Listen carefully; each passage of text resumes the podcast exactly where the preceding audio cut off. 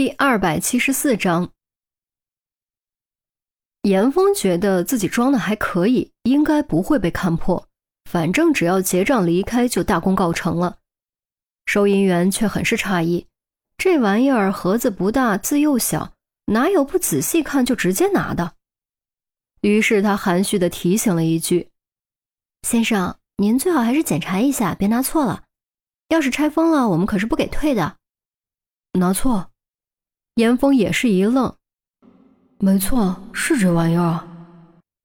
收银员指了指盒子上的尺码，严峰只是没经验，又不是傻瓜，仔细一看，终于明白过来，顿时恨不得找条地缝钻进去。该死的，这玩意儿还分尺码？收银员倒也很会看人，一看严峰的表情，心中立刻恍然，露出尴尬而不失礼貌的笑容。先生第一次买啊？不，不是。严峰窘迫，有种落荒而逃的冲动。收银妹子倒也没拆穿，从架子上拿了两盒，这是三支装的温馨凸点超薄款，两种型号，您自己回去试试，下次再买大盒的。哦，行吧。严峰强行绷住，收银妹子笑笑，扫码记账，装进袋子。严峰赶紧付款开溜，这地方他是实在待不下去了。望着严峰多少有些慌张的背影，收银妹子忍不住捂嘴笑了出来，饶有兴致的嘀咕：“嘿，奇怪，这么帅，身材这么好，怎么会是第一次呢？”如果让严峰听到这话，估计会当场跌倒吧。不过他现在也好不到哪儿去。出了超市之后，找了个角落，捂着脸一阵机灵。天哪，太丢人了！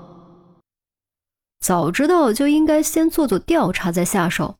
现在可好，肯定要变成收银员姐妹间的笑料了。这一刻，严峰简直尴尬的想撞墙。不过，唯一值得庆幸的是没熟人，不然可就真的没脸见人了。然而。老天就是如此弄人，偏偏就在这时，不远处传来一声招呼：“哎，严峰，你怎么在这儿？”严峰转头望去，可不正是郑月和韩淼吗？啊，老天，你耍人是不是？怕什么来什么，这几个意思啊？严峰恨不得仰天长啸，却也只能强行装作什么都没发生。没，没什么。买点零食，你们怎么在这儿？我们觅食呗。这三天我们打算把上面打勾的地方都去一遍，不然到了英国就没得吃了。韩淼取出小本本晃了晃，严峰恍然，难怪哪儿哪儿有啥好吃的，韩淼如数家珍，感情都记在小本本上了。零食，来来来来来，见者有份啊！郑月双眼放光，一点也不给严峰客气，凑过来一把将超市袋子抢了过去。哎，别！严峰大急，却为时已晚。郑月从中取出两个四四方方的小盒子，表情变得极为古怪，拍了一下严峰的肩膀，一脸暧昧地说：“可以呀，兄弟，够快的。不是你误会了，我……”严峰想解释，却不知道应该从何说起。韩淼自然也是认识这玩意儿的，并没有觉得不好意思，从郑月手中抢过去瞅了瞅，讶然道：“咦，怎么型号不一样？”郑月仔细一瞅，还真是，似乎明白了什么，面露不可思议之色。“哎，我说兄弟，你该不会是第一次买吧？”我我，严峰张口结舌。第一次怎么了？谁没第一次？韩淼将盒子塞回去，还给严峰，悄悄戳了戳郑月的后腰。他这都多大了？哎！郑月还没说完，被韩淼拧了一把，立刻痛叫出声。那个，我们还要去下一家店，拜拜了。韩淼挥挥手，硬拽着郑月离开了。严峰拎着袋子，独自站在风中，欲哭无泪。苍天在上，我这到底是得罪谁了？于西刚把小茉莉哄睡着，手机突然震了起来，一看来电显示是韩淼。喂，淼淼，什么事儿？于西走到门外，放轻声音，听筒中传出韩淼极其八卦还带着窃笑的声音：“哎，嘿嘿，严峰买那玩意儿，被我们撞个正着。哼 哼那玩意儿？哎呀，就是当初你从我口袋里拿走的东西。”韩淼哪壶不开提哪壶，于西登时就炸了，一脸尴尬，看了看一旁玩手机的钟离，压低声音道。喂喂喂，说好了不提的。哎呀，好好好，不提不提。不过他买这玩意儿，说明他和你妹进展挺快嘛。真没想到你妹那种性格，居然也这么放得开。哎呀，果然人不可貌相。哎呀，狮子头上来了，我不和你说了，我要开动了。韩淼说完挂断电话，于西拿着手机却蹙起了眉头。于斌和严峰之间横亘着于斌爸妈这一道天堑。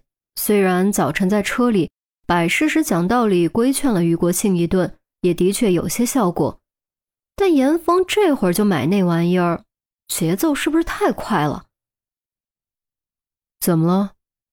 钟离看了过来。你还记得你第一次买那玩意儿的情形吗？那玩意儿，钟离也没听明白。于西从床头柜中取出一个，丢给钟离。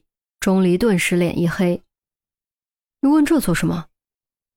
对他来说，那绝对是一辈子无法忘记的黑历史。严峰买了这个，刚被淼淼他们撞上了。钟离一愣，也面露不可思议之色：“太快了吧？难不成他们想先斩后奏？不对，先斩后奏也用不上这玩意儿。”我也纳闷呢。不行，我得问问。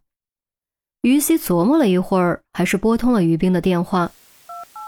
电话很快被接通，听筒中传出于冰冷淡如旧的声音，一个字：“说。”我跟你说啊，这节骨眼上你们可千万别乱来，不然让你爸妈知道，只会适得其反。”于西语重心长地说。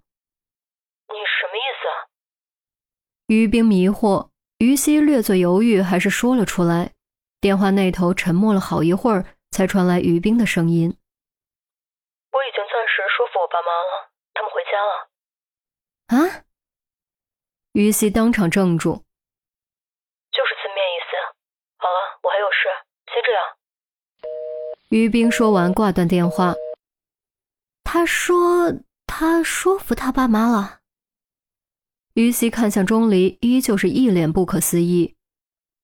看来你那一番肺腑之言没白说，有时候人就是这样，只要观念扭转过来了，就只再需要一根稻草的力量。于西一想，可能还真是这样，当时松了口气。于冰和严峰的问题也在困扰着他，现在终于可以放心了。